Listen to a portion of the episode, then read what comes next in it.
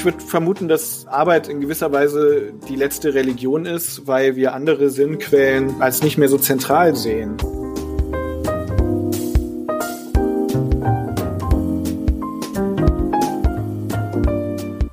Hallo und herzlich willkommen im Sinneswandel-Podcast. Mein Name ist Marilena Behrens und ich freue mich, euch in der heutigen Episode zu begrüßen.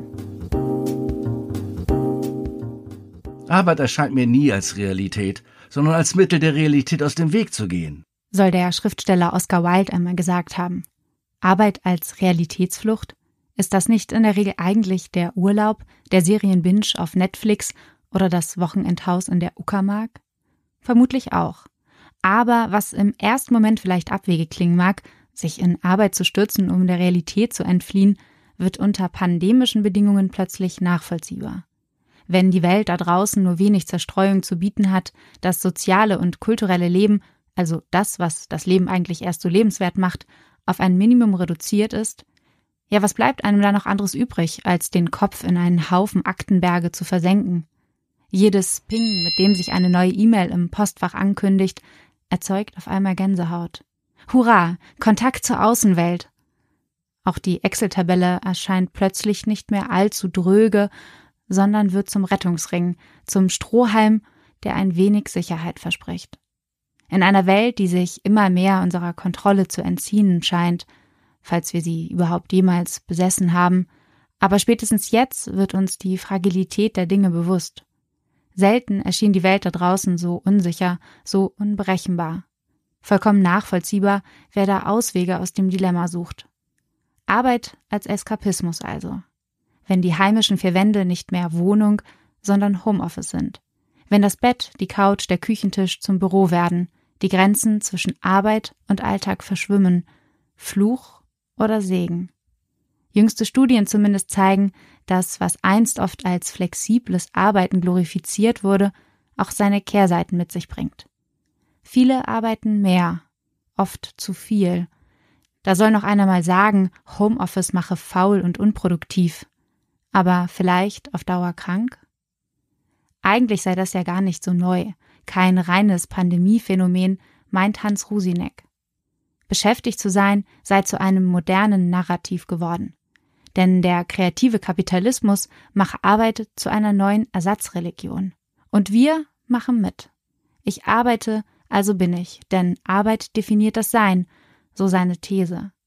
Die beruht nicht allein auf seiner eigenen Erfahrung aus der Zeit als Berater, Seit einigen Jahren schon forscht Hans im Rahmen seines Promotionsstudiums an der Uni St. Gallen zu Sinnfragen in einer sich wandelnden Wirtschafts- und Arbeitswelt. Muss Arbeit Sinn machen? Warum arbeiten wir heute noch immer so viel? Und wann ist es eigentlich cool geworden, permanent busy zu sein? Das sind nur einige der Fragen, über die ich mich gemeinsam mit Hans Rusinek in der heutigen Episode unterhalten habe. Wenn euch das Gespräch am Ende gefallen sollte, dann freue ich mich, wenn ihr uns und Sinneswandel, unsere Arbeit via Steady oder PayPal unterstützt. Mehr dazu findet ihr in den Shownotes. Jetzt wünsche ich viel Spaß beim Zuhören.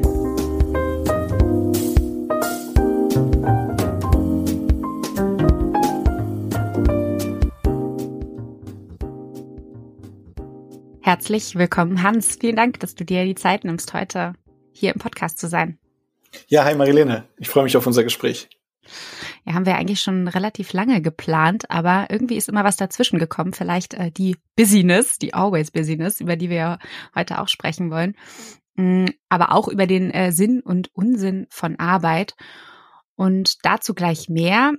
Vorweg, weil wir das Gespräch ja pandemiebedingt immer noch ähm, digital führen, führen müssen, möchte ich äh, Lanz eine seiner Lieblingsfragen an Precht klauen. Ich weiß nicht, ob du diesen, diesen Podcast mal gehört hast.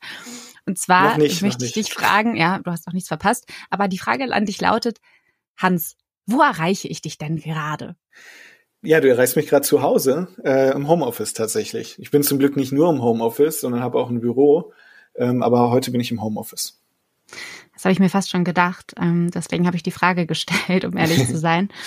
Ähm, es wurde ja auch äh, vor der Pandemie schon ziemlich viel über den Sinn von Homeoffice und flexiblen Arbe flexiblem Arbeiten diskutiert. Aber erst jetzt, wo es wirklich, ja, kann man sagen, einen großen Teil der Gesellschaft betrifft und die Bund-Länder-Konferenz ja sogar zwischenzeitlich eine Home-Office-Pflicht für Arbeitgeberinnen und Arbeitgeber beschlossen hat, entstehen halt auch immer mehr Studien über die Auswirkungen von, vom Arbeiten aus den heimischen vier Wänden. Und ich habe mal so ein bisschen was rausgesucht, nur ganz, ganz kurz. Es wird äh, ja jetzt einmal kurz, ja so trocken wird's gar nicht. Aber es gibt auf jeden Fall eine aktuelle Studie von der Hans-Böckler-Stiftung ähm, mit dem Titel Homeoffice, was wir aus der Zeit der Pandemie für die zukünftige Gestaltung von Homeoffice lernen können. Ähm, und laut dieser Studie ist zwar ein Großteil von denen, die im Homeoffice arbeiten können, und das waren eben zu pandemischen Spitzenzeiten fast ein Drittel der Beschäftigten in Deutschland, die sind grundsätzlich damit zufrieden gewesen. Vermutlich eben, weil flexible Arbeitszeiten, man musste sich nicht irgendwie schick anziehen, ähm, man konnte zwischendrin auch mal die Wäsche aufhängen und so weiter. Aber, und das ist eben die andere Seite der Medaille, zeigen die viele Studien, unter anderem die eben genannte, dass viele Menschen auch vor allem langfristig unter den Arbeitsbedingungen im Homeoffice leiden. Und ähm, das zeigen zum Beispiel die Ergebnisse vom Deutschland Barometer Depression. Demzufolge ähm, 33 Prozent der Befragten sagen, dass sie psychisch unter Homeoffice leiden. Und fast genauso viele haben das Gefühl, dass die Belastung durch Homeoffice zugenommen hat. Ähm, auch zum Beispiel, weil eben Privates und äh, Berufliches sich miteinander vermischen. Fast 40 Prozent machen im Homeoffice sogar Überstunden und haben das Gefühl, dass sie immer erreichbar sein müssen. Und, das ist, glaube ich, ein ganz, ganz essentieller Punkt, ganz vielen, mehr als die Hälfte der, der Hälfte der Befragten sagen, dass sie eben die sozialen Kontakte zu ihren Kolleginnen und Kollegen vermissen. Also man sieht, es ist nicht nur alles rosig im Homeoffice. Ähm, bevor wir uns dem Ganzen ein bisschen kritisch nähern, wie ging es oder wie geht es dir denn so bisher im Homeoffice? Wie nimmst du das Ganze wahr und wie bewertest du vielleicht irgendwie auch diese Situation? Ja, also ich war in eine, ich bin in einem Job, der, der sehr leicht ins Homeoffice sozusagen übertragbar ist und deswegen haben wir das auch sehr schnell gemacht. Und am Anfang fand ich das richtig cool ähm, und hatte das Gefühl, Leute, die nicht ins Homeoffice gehen können, haben einen beneidet. Und irgendwann habe ich das Gefühl gehabt, ähm, dass ich eher die Leute beneide, die, ähm, die noch ins Büro gehen. So. Und äh, mittlerweile habe ich wieder beide Möglichkeiten, was, was echt klasse ist, ähm, weil das irgendwie es ist so ein komischer Magnetismus mit dem Homeoffice. Also ich finde, das beschreiben deine Studien auch ganz gut. Ähm, man möchte, in, man möchte gerne im Homeoffice sein, aber gleichzeitig äh, tut es einem auch langfristig gar nicht so gut. Ne? Ich glaube, das ist ein großes Umlernen äh, gesellschaftlich bei den Leuten, die diese Möglichkeit haben, da flexibel, halbwegs flexibel zu sein. Und für mich war das auch ein großes Umler Umlernen. Also wann ähm, tut es mir gut, irgendwie zu Hause zu sein und konzentriert an Sachen zu arbeiten? Ähm, und wann tut es mir gut, eben unter Leuten zu sein? Und ich erwische mich da manchmal, dass ich, wenn ich im Büro bin mit Kolleginnen und Kollegen, dass ich dann weniger effizient bin und denke, ja, im Homeoffice wärst du aber effizienter gewesen. Und das ist eigentlich blöd, weil natürlich ist Arbeit nicht nur Effizienz, ne? ähm, sondern eben auch äh, ein, eine soziale Tätigkeit ähm, und auch eine, wo Wissen vermittelt wird, ja, und, und solche Dinge, auch informelles Wissen, ja, also Wissen, was man nicht in E-Mails schreiben kann, sondern was eben was eben man äh, bekommt, indem man andere sieht beim Arbeiten. Und das sind alles Sachen, die gehen im Homeoffice sehr, sehr schlecht. Und deswegen ist das Homeoffice, glaube ich, immer noch zu sehr gehypt.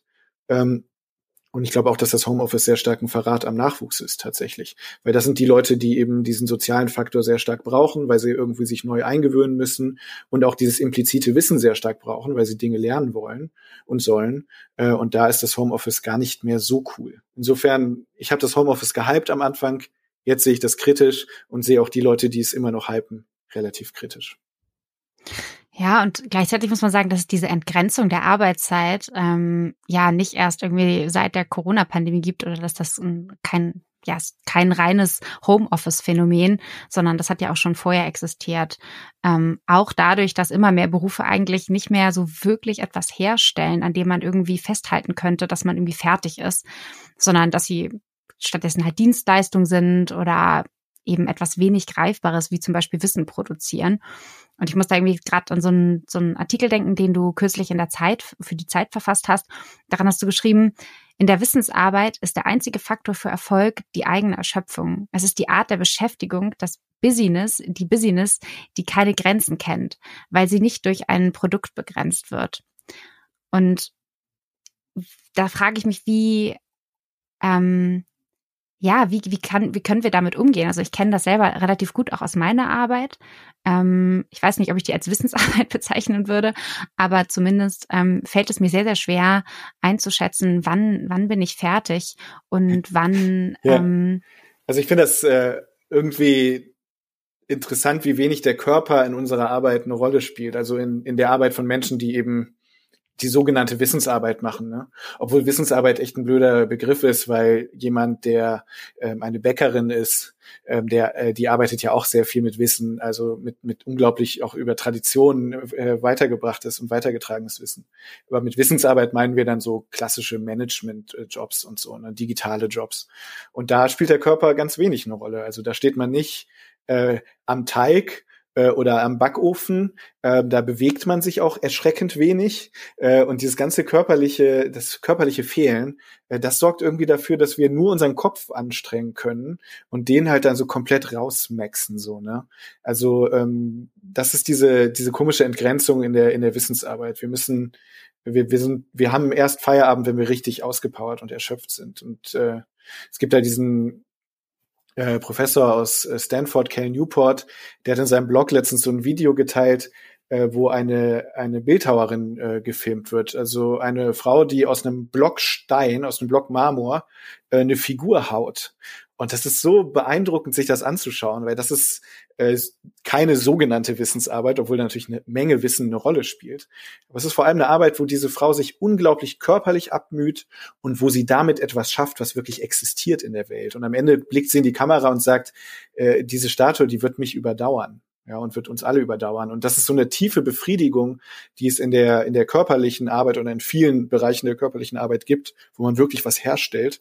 Ähm, die wir Laptop-Kriegerinnen und Krieger nicht haben. Und ich glaube, da sehe ich das auch so, dass diese Entgrenzung schon vor dem Homeoffice oder vor der Pandemie ein, eine Rolle gespielt hat, aber wir jetzt halt noch viel, viel krasser äh, sozusagen uns die To-Dos um die Ohren hauen können, weil wir dafür gar nicht mal mehr ins Büro fahren müssen. Jetzt äh, würde vielleicht David Grieber, der, der Autor von Bullshit Job, sagen, dass ähm, viele Menschen, die ja, vielleicht nicht unbedingt etwas Materielles ähm, herstellen oder etwas produzieren, mh, mm, sondern irgendwie, er nennt das sogenannte Bullshit-Jobs eben. Ähm, also nicht, dass jetzt alle Jobs, die, äh, die nichts produzieren im Sinne von etwas physischen Bullshit-Jobs sind, um Gottes Willen, das will ich damit nicht sagen, das meint auch nicht der Autor.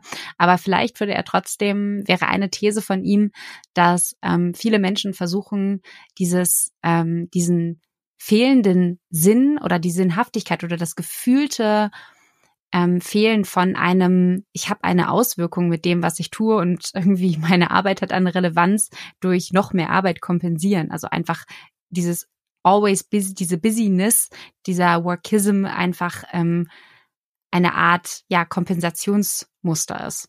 Ja, total. Also ich glaube, das ist, ich glaube, das fasst das super zusammen. Da ist im Grunde ähm, da ist im Grunde was verloren gegangen, was wir versuchen durch einfach Überarbeitung zu auszugleichen. Äh, ich habe mal einen, äh, einen Artikel gelesen, der hatte die geile Überschrift: äh, Wenn du so erfolgreich bist, warum arbeitest du dann 70 Stunden? Äh, also warum ist, äh, warum, wenn du so erfolgreich bist, warum kannst du dann nicht ein bisschen vom Gas gehen? Ja, das machen viele, viele nicht äh, in, in, in vielen Arbeitsbereichen, weil es immer Leute gibt, die noch erfolgreicher sind.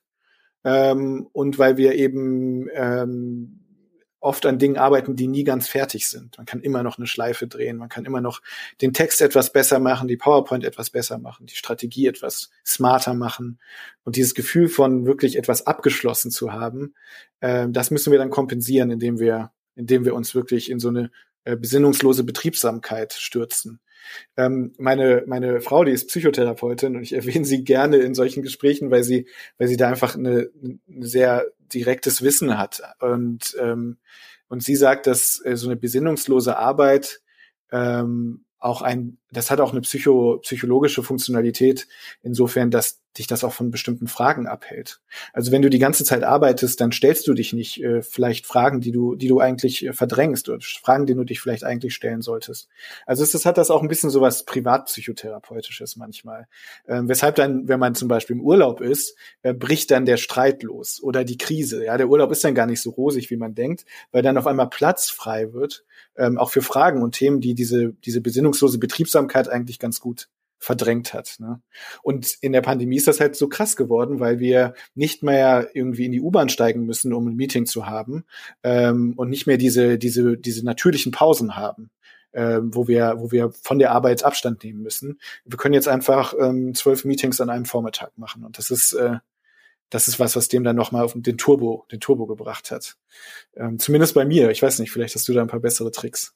Oh nee, ich habe leider tatsächlich auch noch keine Lösung äh, so richtig dafür gefunden, wenn ich ehrlich bin. Aber was, was ich jetzt, was mir gerade sofort in den Kopf geschossen ist, wo du meintest, äh, Abstand zur Arbeit, wir haben keinen Abstand mehr zur Arbeit. Das ist nämlich eines meiner größten Probleme, was glaube ich auch durch die durch die Pandemie ähm, viele Menschen für sich festgestellt haben, dass so diese Grenzen zwischen Arbeit und Privatem verschmilzen. Und das ist ja einerseits etwas, was in unserer Gesellschaft sehr gehypt wird, so dieses finde einen Job, der dich kein Urlaub mehr, ähm, wo du keinen Urlaub mehr von brauchst, so. Und das ist ja einerseits irgendwie auch durchaus ähm, eine eine schöne Vorstellung, dass man so gerne arbeitet, dass sich das halt einfach nicht wie Arbeit anfühlt und ähm, kann ich kann ich bestätigen, dass das bei mir öfter der Fall ist. Auf der anderen Seite bringt das halt eine, eine riesengroße Schwierigkeit ähm, mit sich, nämlich auch den Punkt, über den wir eben schon gesprochen haben, wann ist genug genug und ähm, wo finde ich da so eine Referenz für, wenn es sich irgendwie gut anfühlt oder rede ich mir manchmal auch nur ein, dass es sich gut anfühlt, weil ich mich auch so sehr mit meiner Arbeit identifiziere und das von unserer Gesellschaft ähm, auch so hochgehalten wird, dieses, äh, dieses, dieses sinnstiftende Element, was ähm, worüber du dich dann definierst und ähm, auch als anderen Menschen vorstellst, nach dem Motto, ich arbeite, also bin ich. Und ich habe letztes Jahr ein Buch gelesen, ich weiß nicht, ob du das kennst, von Nina Kunz. Das heißt, ich denke, ich denke zu viel. Sie ist eine Schweizer Journalistin und Autorin. Und sie schreibt darin, ähm, Workism beschreibt etwas, das mir schon länger Sorgen macht. Das ist der Glaube, dass Arbeit nicht mehr eine Notwendigkeit darstellt, sondern den Kern der eigenen Identität. Ein zentrales Ziel im Leben soll sein, einen Job zu finden, der weniger Lohnarbeit ist, als viel mehr Selbstverwirklichung. Und jetzt kommt der beste Satz, finde ich. Darum habe ich heute keine Schreib, sondern eine Lebenskrise, wenn ich im Job versage. Ähm, und ich frage mich, was glaubst du, warum hat Arbeit heute diesen Stellenwert in unserer Gesellschaft? Also ähm, und vor allem auch, wie, wie damit umgehen, weil das ist ja etwas, was wir jetzt nicht von heute auf morgen sofort verändern können, sondern das ist ja auch etwas, was sehr stark in unsere Gesellschaft heute eingeprägt ist. Ja, also ich finde das ein tolles Zitat. Ich kenne das Buch gar nicht, aber das, das klingt sehr treffend so. Also diese, diese Vermischung von oder dieser Sinndruck, den wir auf die Arbeit irgendwie äh, kippen. Ne?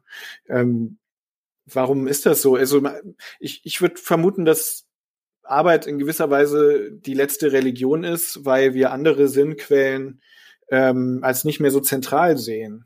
Also zum, und das ist jetzt ein überraschend konservatives Argument vielleicht, ne? Aber wir haben ähm, Dinge wie die Familie oder auch das, die, die lokale Community oder eben auch die Religion ähm, und auch die Nation, wobei ich darauf gerne verzichten kann, auf diese Sinnquelle. Aber das sind so Sinn, Sinn, Dinge, die uns Sinn gegeben haben oder Bedeutung gegeben haben, die, die immer mehr in den Hintergrund gerück, gerückt sind. Und das muss jetzt alles die Arbeit erfüllen. Ne? Also äh, die Arbeit ähm, ist auch sehr so scheinpolitisch geworden. Also in vielen Management-Jobs wird ja gleichzeitig jetzt auch die Welt gerettet, wenn ich da Controllerin bin, so, ne, dann rette ich damit auch die Welt.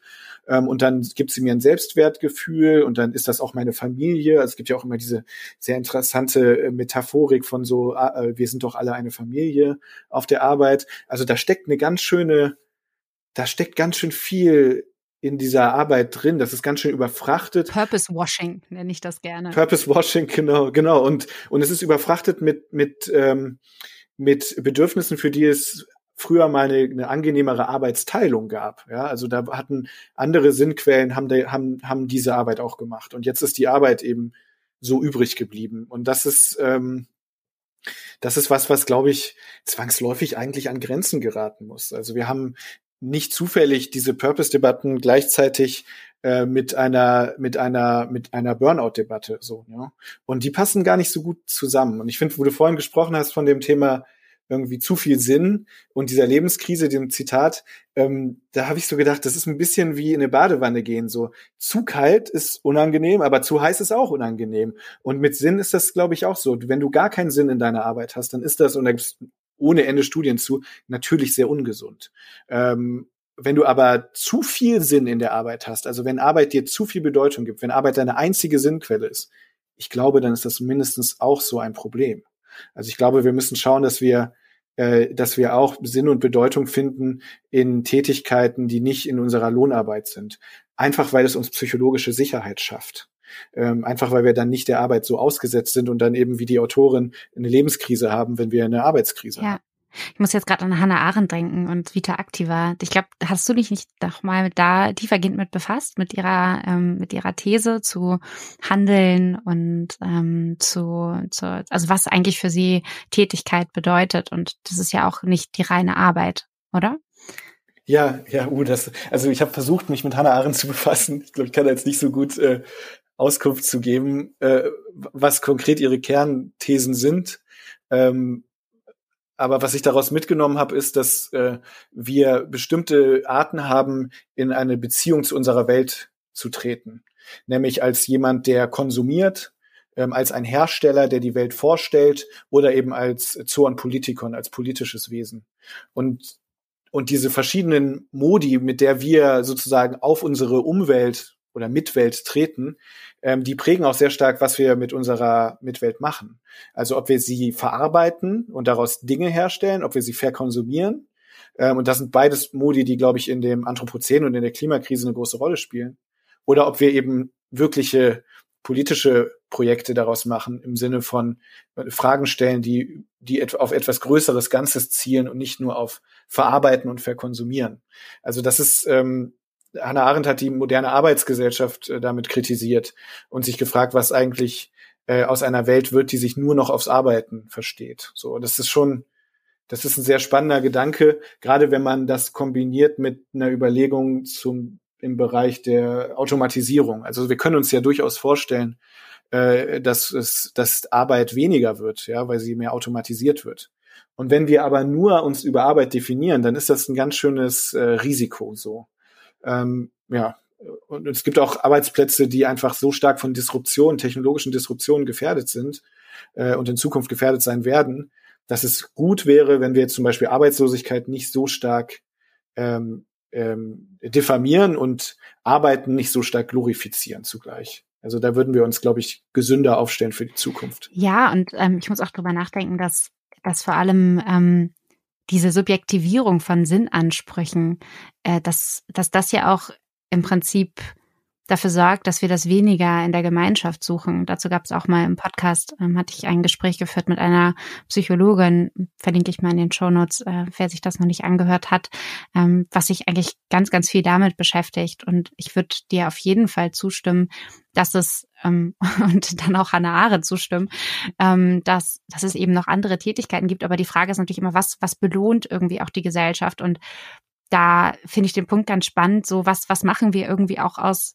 aus Zeit, in der wir nicht arbeiten. Und wenn man sich das mal genauer anschaut, dann lässt sich eigentlich fast alles irgendwie utilisieren und irgendwie ökonomisch nutzen, Kapital draus schlagen. Also was früher einfach noch ein ungenutztes Zimmer war, ist heute halt ähm, und ein ungenutztes Zimmer, wo man vielleicht irgendwie einfach Freunde irgendwie mal drin hat übernachten lassen, die zu Besuch waren. Das ist halt heute dann ein Airbnb oder ein leerer Platz im Auto war, da hat man früher vielleicht irgendwie eine Anhalterin oder Anhalter mitgenommen. Das ist heute halt irgendwie eine Mitfahrgelegenheit. Ähm, und ein Hobby wie das Stricken, das war früher halt ein Hobby und heute ist es halt ähm, eine Einkommensquelle auf dem riesen äh, YouTube-Kanal. So, und ich glaube, das kann ich mir vorstellen.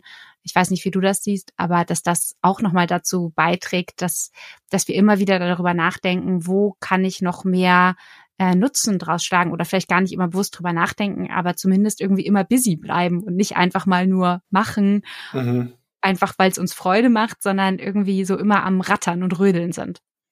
Ja, total. Also klar, der Weg ist echt irgendwie sehr kurz vom, von der begeisterten Strickerin zur Strickinfluencerin, so, ne? Also, ich meine, wie, wie, wo ist das Problem an so einer Verwertungslogik? An sich ist das ja schön, mit den Dingen, die man gerne macht, auch ähm, Erfolg zu haben oder beruflichen Erfolg zu haben, oder? Total. Also da, da stimme ich dir zu. Das hatten wir auch eben schon. Ein, ein, ein gewisser Sinn oder zumindest eine das Gefühl zu haben, dass das, was ich tue, nicht total bedeutungslos ist. Also da sind wir wieder bei diesem Thema Bullshit-Jobs und da gibt's, wie du gesagt hast, auch viele Studien zu, die zeigen, dass Menschen, die, die ihre Arbeit ähm, und Arbeit nimmt nun mal einen Teil, oder wenn ich Arbeit meine, dann oder von Arbeit spreche, dann meine ich in dem Punkt jetzt gerade Erwerbsarbeit, die nimmt ja halt einfach einen großen Teil unseres Lebens noch ein. Und die Frage ist natürlich, ähm, wenn, wenn das jetzt, also es könnte ja schon weniger sein ähm, mit, mit dem Stand der beispielsweise Automatisierung, aber was, was machen wir dann mit der Zeit, ähm, die dann da ist? So, das, das steht ja irgendwie noch, noch im Raum. Ich habe letztens mit so ein paar Aktivisten gesprochen, die fürs bedingungslose Grundeinkommen sich engagieren äh, und in der Schweiz sind die. Ähm, und die haben sich, die hatten eine ganz interessante Perspektive auf die, auf die Pandemie und den Lockdown. Äh, die haben nämlich, ich versuche jetzt kein Schweizerdeutsch nachzumachen, ich glaube, sonst würde ich Einreiseverbot kriegen. Ähm, die haben sich ähm, ähm, die haben sich immer mit dem Vorwurf auseinandersetzen müssen, äh, wie wahrscheinlich alle, die im bedingungslosen Grundeinkommens ähm, Engagement stecken, die haben sich immer mit dem Vorwurf auseinandersetzen müssen, na ja, wenn die Leute kein Geld mehr verdienen müssen, äh, dann faulenzen die doch alle rum und dann bricht alles zusammen, so, ne? Und die meinten, guck mal, Hans, das ist ganz interessant, was in der Pandemie passiert ist. Äh, die Leute haben im Prinzip in vielen Bereichen eine Art von bedingungslosen Grundeinkommen bekommen nämlich durch Kurzarbeit zum Beispiel. Ähm, was haben die Leute gemacht? Äh, und ich will das jetzt nicht zu sehr glorifizieren, aber zumindest beobachte ich das auch in meiner Umwelt. Äh, die haben dann sich mit ja, politischer Arbeit, sozialer Arbeit im weitesten Sinne auseinandergesetzt. Das heißt, die haben dann zum Beispiel einen öffentlichen Bücherschrank geschreinert. Ähm, oder die haben sich mit Urban Gardening beschäftigt oder die haben mal den alten Dachboden äh, äh entrümpelt. Ja, alles Dinge, die nicht Faulenzen sind, ja, aber gleichzeitig eben auch keine ähm, Verwertungslogik so direkt haben.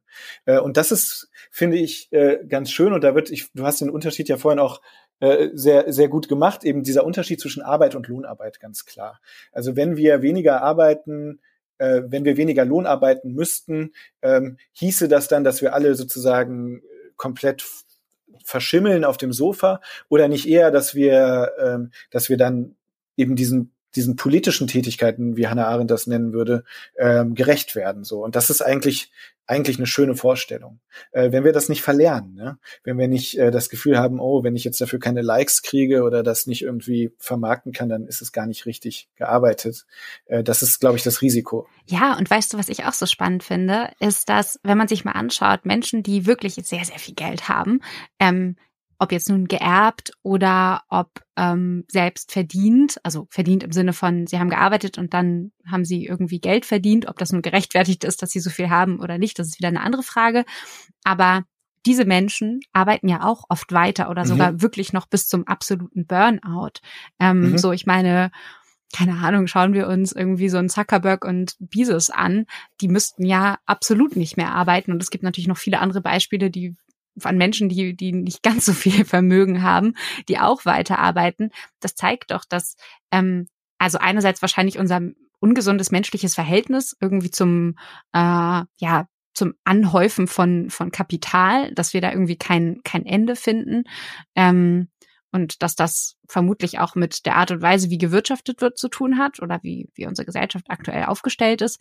Aber andererseits auch damit, dass wir nicht grundsätzlich irgendwie total faul von unserer Natur aus sind, so, äh, sondern dass wir einfach, wie Hannah Arendt ja auch sagt, dass wir ein Bedürfnis danach haben, in irgendeiner Art und Weise mit der Welt in, in, ja, in Beziehung zu treten. Die Frage ist nur, auf welche Art und Weise geschieht das? Mm, ja.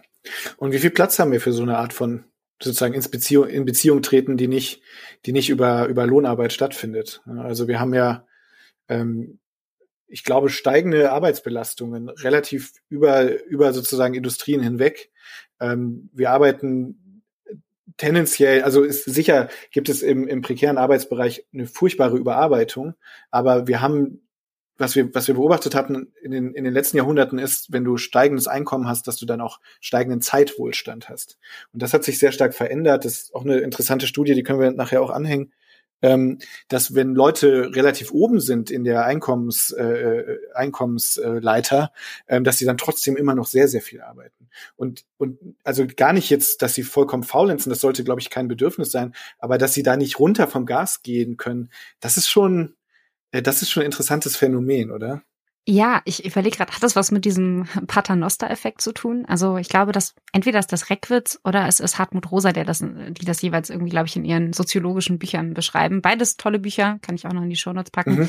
Aber ähm, ich glaube, da geht es so ein bisschen um diese Abstiegsangst ähm, und gleichzeitig darum, dass wir uns, also Arbeit, Erwerbsarbeit, Lohnarbeit ist ja auch immer noch etwas, was sehr, sehr stark dazu beiträgt, ähm, wie wir uns definieren, also so eine Art Distinktionsmerkmal auch von anderen Klassen. Ähm, und wir können uns durch das Einkommen überhaupt erst auch ähm, die Kultur leisten oder das leisten, wie wir uns darstellen wollen. Das heißt, eigentlich, vielleicht glaubst du, das hat was mit, mit so einer Abstiegsangst zu tun und ja, so einem Wunsch, halt immer weiter dazuzugehören? Kann ich mir vorstellen, ja. Also, dass wir ja, das ist immer, das ist immer mehr, das ist, das, es geht immer mehr in, den, in, den, in der Arbeit, man kann immer besser sein. Und dann, und ich glaube, das ist auch bei Reckwitz, gibt es so eine, so eine Winner-Takes-All-Logik. Also du kannst eine, äh, du kannst eine, äh, eine gute Podcasterin sein oder ein, ein guter Wissenschaftler ähm, oder eine gute Autorin ähm, und damit kannst du gutes Geld verdienen oder auch nicht. Ähm, und du kannst ein super Podcaster sein, so wie, wie äh, Joe Rogan. Also jetzt nicht, dass ich ihn super finde, aber ein super erfolgreicher Podcaster. Und dann äh, verdienst du ein, ja, wahrscheinlich hunderttausendfaches von, von dem Mittelfeld, so. Und das ist, glaube ich, äh, das liegt ein bisschen an der Form, wie wir arbeiten. Ne? Also du kannst, äh, äh, du kannst gehypt werden und du kannst auch relativ schnell vergessen werden. Und, äh, und das ist, glaube ich, ein Stressfaktor, äh, den es vielleicht früher nicht so gab. Ne? Da hast du deinen Job beim Daimler gehabt und, äh, und der war solide, genauso wie ein Automobilkonzern auch sozusagen in keinster Weise mit Zukunftssorgen irgendwie ähm, überfrachtet war. Äh, und da hat sich jetzt viel Unsicherheit reingespielt, ja, in die, in die berufliche Sicherheit, in die Sicherheit von ganzen Industrien ähm, und auch in, in die Möglichkeit, was man so rausholen kann aus dem Job. So, also wenige Superstars sehr viel und viele andere schauen dann zu. Ja, ähm, da geht sicher immer mehr. Also ich meine, gerade im Podcast-Game, oder? Da bist du doch, äh, hast du, bist du doch direkt nah dran an dem, an dem Hype-Cycle. Das stimmt. Ich glaube, da habe ich mittlerweile äh, die Hoffnung aber eher äh, aufgegeben, dass das Sinneswandel jetzt zu einem riesengroßen Game-Changer wird. Also ich freue mich immer schon, wenn, wenn ich, äh, wenn ich höre, also die Reichweite, ich bin damit total happy. Ich bin eh nicht so der Zahlenmensch, der so wahnsinnig viel Wert darauf legt. Aber ähm, über die Jahre sind Podcasts ja so so ja, gehypt worden, dass ich glaube, wenn ich heute mit Sinneswandel mit so einem Nischending da einsteigen würde, dann hätte der absolut gar keine Chance mehr. Von daher hatte ich ja schon einen kleinen Zeitvorsprung, würde ich mal behaupten. ja, total. ja.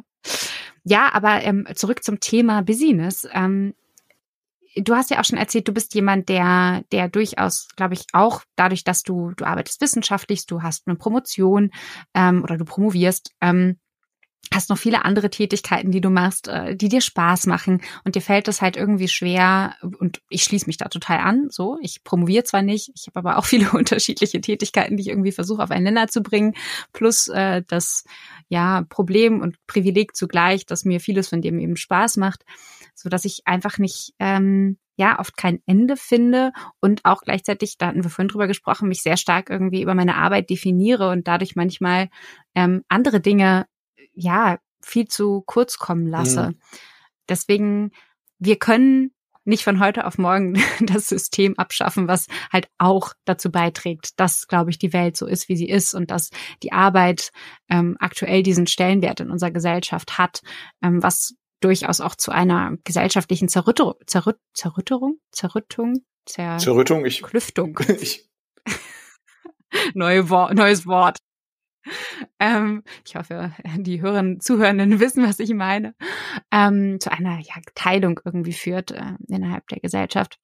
Aber wie können wir trotzdem irgendwie als Einzelne so ein bisschen lernen, irgendwie damit umzugehen? Das ist, glaube ich, trotzdem eine Frage. Also ich wäre jetzt gar nicht so in dieses, ähm, oh ja, wir müssen jetzt alle irgendwie mehr achtsam sein, aber mhm. trotzdem mhm. würde mich interessieren, hast du dazu eine Meinung? Ähm, sollen wir uns jetzt alle irgendwie politisch engagieren oder was, gibt es da irgendwie eine Lösung? Ja, ja, wir haben uns vorgenommen, nicht in so einen Achtsamkeits äh, äh, äh, ähm, Sumpf abzusinken, so, ne? Und der ist natürlich immer sehr naheliegend irgendwie. Vielleicht auch, weil Achtsamkeit in vielen, äh, ähm, bei vielen strukturellen Problemen alles ist, was wir haben, so was uns übrig bleibt. So ähm, insofern hinein wollen wir nicht Achtsamkeit empfehlen, äh, um sich abzugrenzen von der Arbeit, um einen gesunden Umgang mit der Arbeit zu zu finden, aber sich Dinge bewusst zu werden und nicht in, einem, in der Morgenmeditation und nicht nur in der Morgenmeditation, sondern auch sprachlich mit Kolleginnen und Kollegen. Ich glaube, da kann man sehr, sehr viel machen, weil Sprache ist ja das, was sozusagen die strukturellen Probleme und die individuellen Probleme verbindet. So. Also zum Beispiel mehr über Care-Arbeit reden, mehr darüber nachdenken, wer trägt den Mental Load in, in Beziehungen. Ähm, wie ist das eigentlich mit Kolleginnen, die ähm, sich um Kinder kümmern müssen? Äh, macht das wirklich keinen Unterschied für die Beförderung?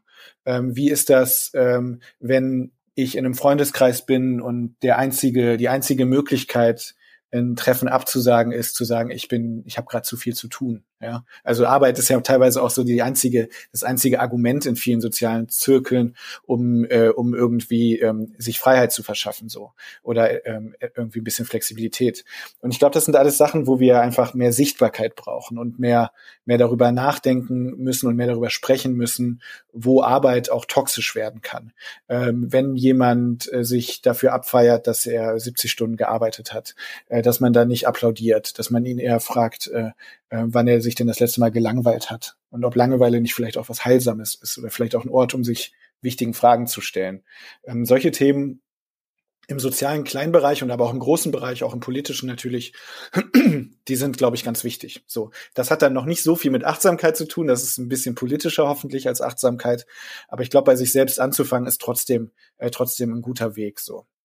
Ähm, ich versuche zum Beispiel mehr Sachen zu machen, in denen ich richtig schlecht bin. So und äh, und auch nicht nicht wirklich Dinge immer vermarkten zu wollen. So also einfach dieser dieser Verwertungslogik ein bisschen zu entkommen. Ähm, ich glaube, das sind das sind Dinge, die ähm, mit denen wir uns gegenseitig inspirieren können und dann hoffentlich hoffentlich ein wenig einen gesünderen Umgang zur Arbeit finden.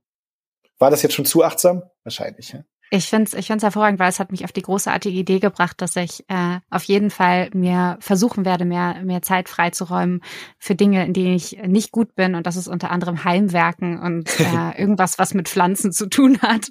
Da habe ich absolut keinen, keinen grünen Daumen. Und ich ähm, werde daraus auf jeden Fall auch kein, äh, kein Business kreieren. Ich werde keinen Monstera Instagram-Account oder Twitter oder nee, Twitter passt an dem Punkt nicht TikTok-Account ähm, erstellen, sondern das wäre dann nur etwas für mich, aus dem ich keinen ja. keinen weiteren Nutzen ziehe, außer dass ich vielleicht selber ein bisschen besser darin werde. Und wenn nicht, dann ist es halt auch okay, ähm, weil warum auch nicht trotzdem einfach machen.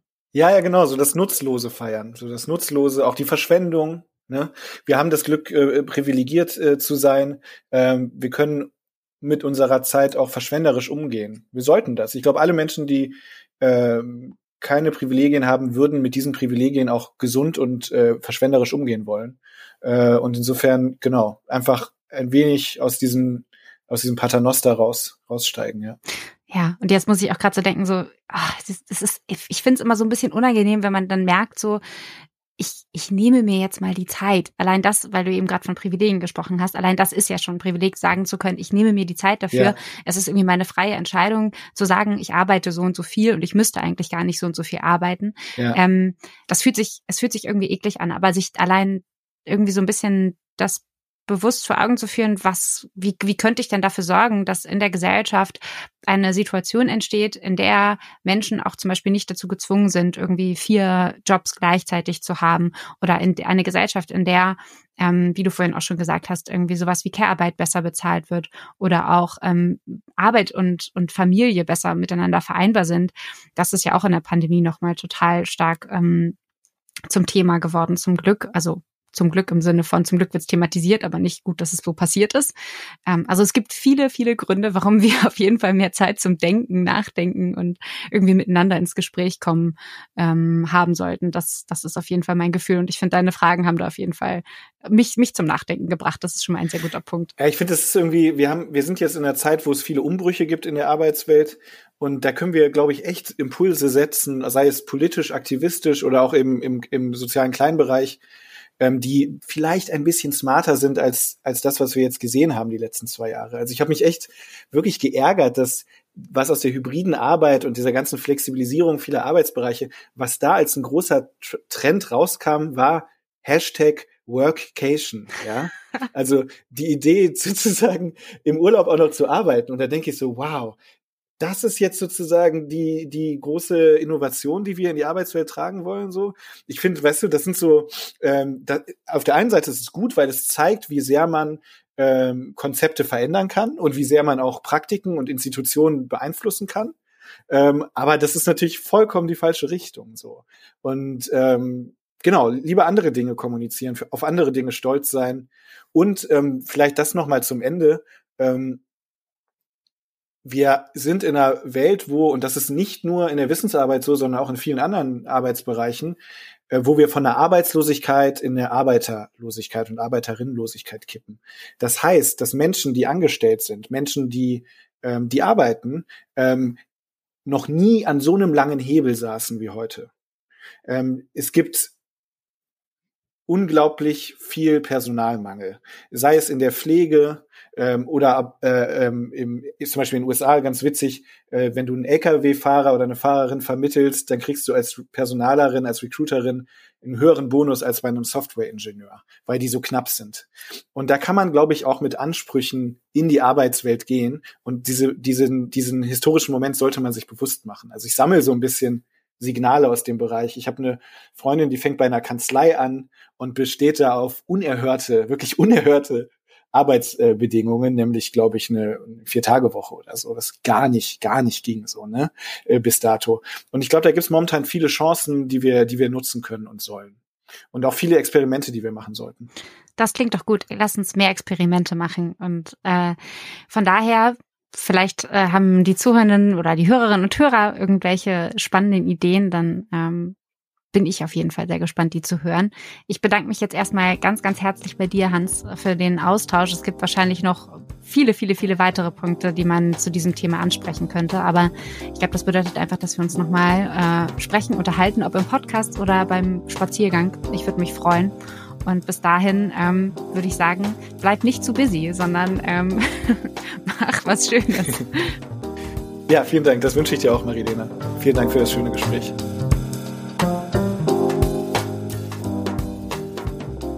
Ich danke euch fürs Zuhören und hoffe, ihr konntet etwas aus dem Gespräch für euch mitnehmen. Schreibt uns gerne eure Gedanken zum Sinn und Unsinn von Arbeit per Mail an redaktion.sinneswandel.art. Und sollte euch die Episode gefallen haben, dann freue ich mich, wie gesagt, sehr, wenn ihr Sinneswandel als Fördermitglieder unterstützt und damit überhaupt erst das, was wir hier unsere Arbeit nennen, möglich macht. Das geht ganz einfach via Steady oder indem ihr uns einen Betrag eurer Wahl an paypal.me slash Sinneswandelpodcast schickt. Alle weiterführenden Infos und Quellen findet ihr als Links wie immer in den Show Notes. Mein Name ist Marilena Behrens. Ich bedanke mich bei euch fürs Zuhören und sage bis bald im Sinneswandel-Podcast.